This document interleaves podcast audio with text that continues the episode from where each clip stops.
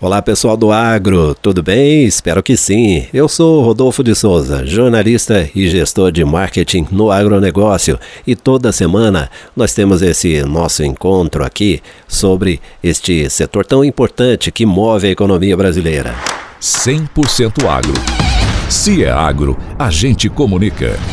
No sul de Minas, uma das receitas de sucesso é o plantio consorciado de café e soja, ou seja, é dinheiro extra para o produtor e solo rendendo mais. Quem vem fazendo sucesso é o produtor Geraldo José da Costa, lá da cidade de Eloy Mendes. Seu Geraldo sempre espera março chegar para colher a soja. Só que desta vez a cultura precisou de um plantio diferente, porque a soja está aumentando a sua presença na região. Seu Geraldo tem um sítio e lá a soja é cultivada em consórcio com o café. Faz seis anos que ele repete essa experiência e é tanto sucesso que serve de inspiração para outros produtores familiares.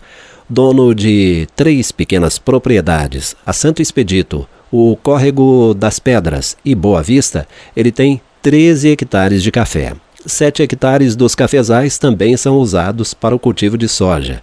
Entre uma rua de café, seu Geraldo planta duas ou três linhas de soja, ou seja, o produtor planta a soja no meio do cafezal e isso não atrapalha a passagem de tratores pela lavoura.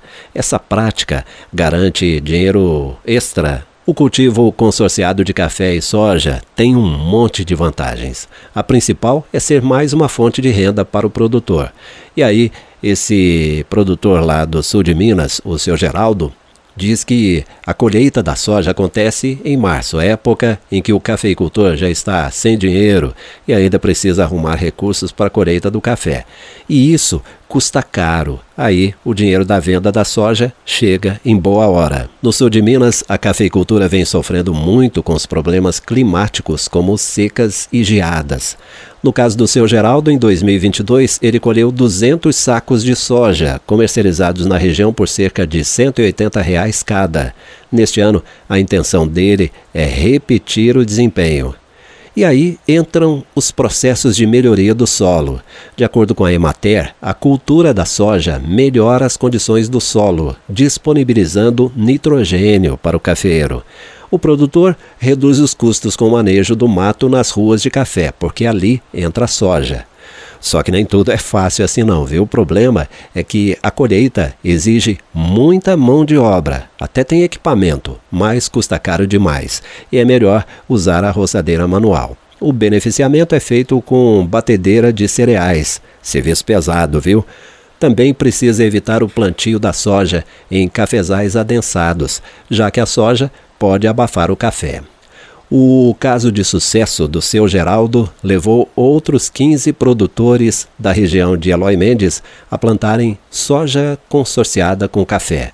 Lá na comunidade de Barra, em Eloy Mendes, são cerca de 50 hectares cultivados no modelo consorciado. E aí aquilo que a gente diz sempre, né? Coisa boa é para passar para frente. Um grande abraço para você e até o nosso próximo encontro aqui no 100% Agro.